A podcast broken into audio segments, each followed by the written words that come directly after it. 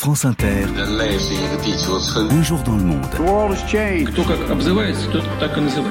Et bien sûr, avec vous, Sébastien Paour, avec nous depuis les États-Unis, et une nouvelle tension, Sébastien, hier entre Washington et Pékin.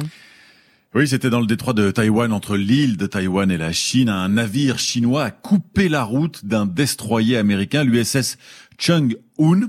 La marine américaine a rendu public une photo du bâtiment qui passe à 150 mètres du sien et qui l'a obligé, dit-elle, à réduire son allure à 10 nœuds pour éviter une collision.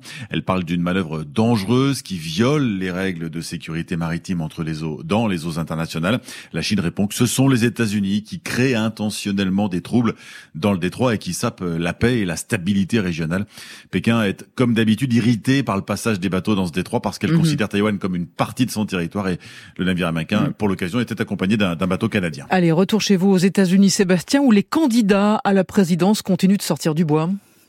Oui, surtout côté euh, républicain, puisque chez les démocrates, euh, Joe Biden postule pour un second mandat. Ils sont encore trois à se lancer cette semaine, six mois après Trump. L'ancien gouverneur du New Jersey, euh, Chris Christie, ce sera demain dans le New Hampshire. Il était déjà candidat en 2016. Le gouverneur du Dakota du Nord, Doug Burgum, 66 ans, après-demain depuis Fargo, la ville la plus peuplée de, l'État. Et puis, le même jour, l'ancien vice-président de mmh. Trump, Mike Pence, dans l'Iowa. Ce sera le jour de ses 64 ans.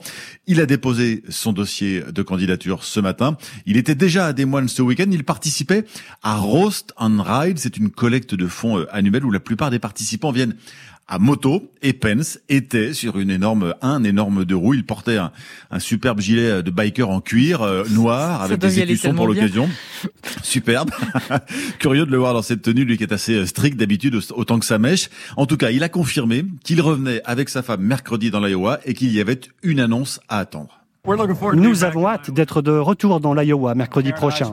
Karen et moi avons passé beaucoup de temps ces deux dernières années à réfléchir et franchement à prier pour savoir où nous pourrions servir notre pays après nos années au Congrès, nos années en tant que gouverneur de l'Indiana et nos années en tant que vice-président.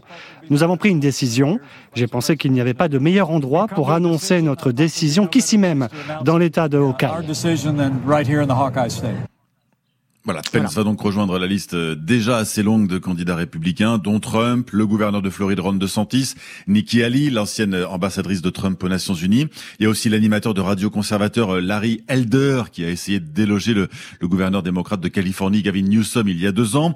Asa Hutchinson qui a été gouverneur de l'Arkansas pendant huit ans et qui estime lui que le rôle de Trump dans la prise d'assaut du Capitole le disqualifie pour un nouveau mandat. Il y a Tim Scott, le seul sénateur républicain noir, on en a parlé ici mm. même, ou encore Vivek Ramaswamy, l'entrepreneur qui axe sa campagne sur l'opposition à tout ce qui est woke. Dans les sondages, le dernier c'est le sondage CNN, Trump est loin devant chez les partisans du Parti républicain. 53% d'intention de vote, de Santis à 26, Pence à 6%, Scott et Christie sont à 2%. ça ne fait que commencer, ça n'a même pas commencé même. Euh, une dernière chose, Sébastien, avec l'une des plus grandes bases militaires des États-Unis qui vient de changer de nom. C'était Fort Bragg en Caroline du Nord qui est devenu vendredi Fort Liberty.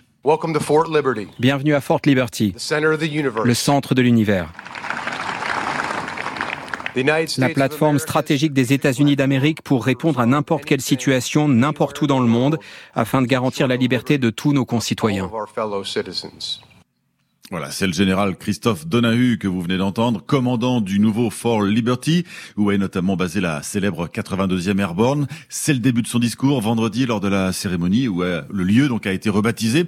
Vous savez qu'une commission a été créée par le Congrès pour rebaptiser des navires, des bases après la mort de George Floyd en 2020, pour effacer les traces en fait des confédérés esclavagistes et rendre l'armée plus accueillante aussi aux personnes noires de peau. Mhm. Braxton Bragg, c'était un général confédéré, il était originaire de Caroline du Nord, c'est pour ça que la base avait son nom depuis 1918. Il était connu pour avoir possédé des esclaves.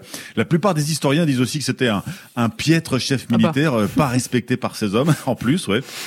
Bref, il y avait autant de raisons de, de changer de nom. Euh, d'habitude, les bases prennent le nom de, de soldats noirs, de présidents ou bien de, de femmes pionnières. Fort Liberty est la seule installation pour l'instant aux États-Unis, seule installation militaire à ne pas porter le nom d'une personne. Sébastien Paour avec nous depuis Washington, merci beaucoup.